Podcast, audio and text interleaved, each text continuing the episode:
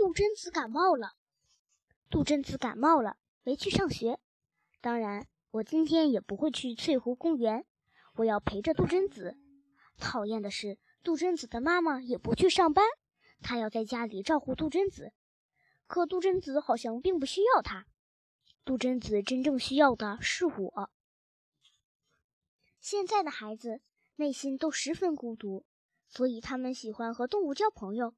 对杜真子来说，我是他最好的朋友。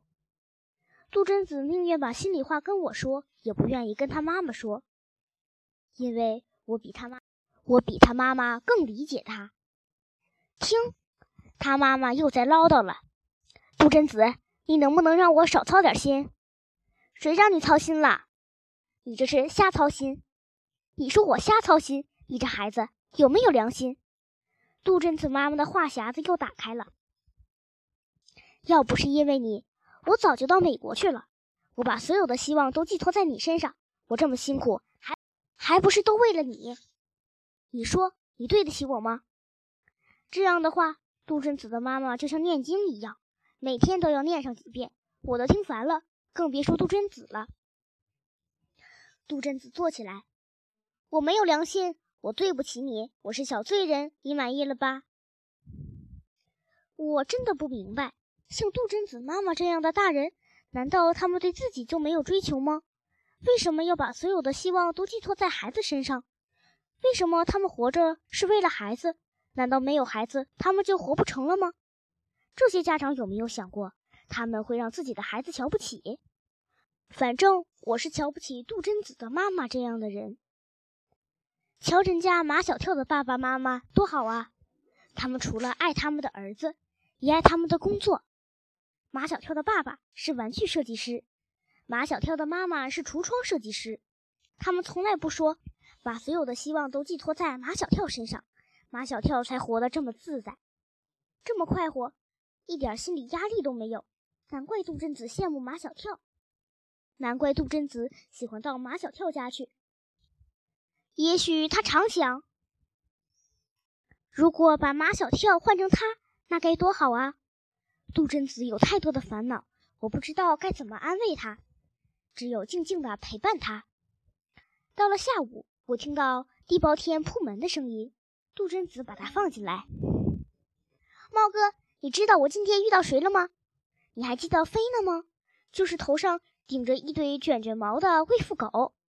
公园里我遇到过很多狗，狗的品种比我们猫多，看得我眼花缭乱。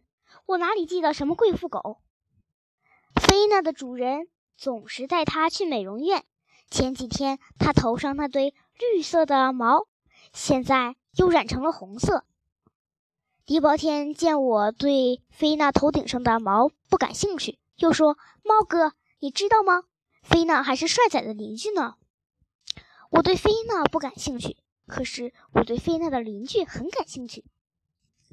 菲娜说。他认识那只叫老头的腊肠狗已经很久了，在帅仔没有来之前，老头在那个家庭里非常受宠爱。老头具备腊肠狗一切优良品质，比如忠诚、机智、刻苦。他几乎就是这个家的骄傲。后来，才出生几天的牧羊犬帅仔来到这个家，老头就成了他的保姆狗，全心全意地照顾他。几乎寸步不离。帅仔对老头也是百般依恋。帅仔一天天长大了，越长越漂亮，真是人见人爱。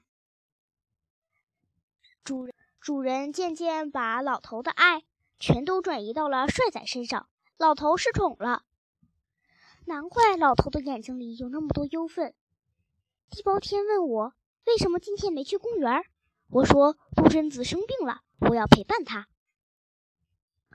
地包天酸溜溜地说：“我就知道，在你心目中，杜真子第一，我第二。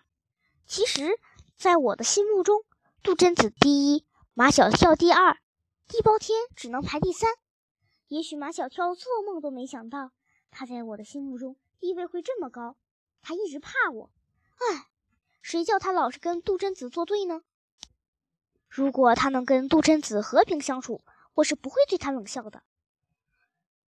地包天回家了，杜真子吃了感冒药，仍然蒙头大睡。我趴在杜振子的枕头边，一点睡意都没有。漂亮的牧羊犬帅仔和保姆狗老头的身影，在我的脑海里挥之不去。昨天在公园里，为什么老头要丢下帅仔，玩起失踪的把戏呢？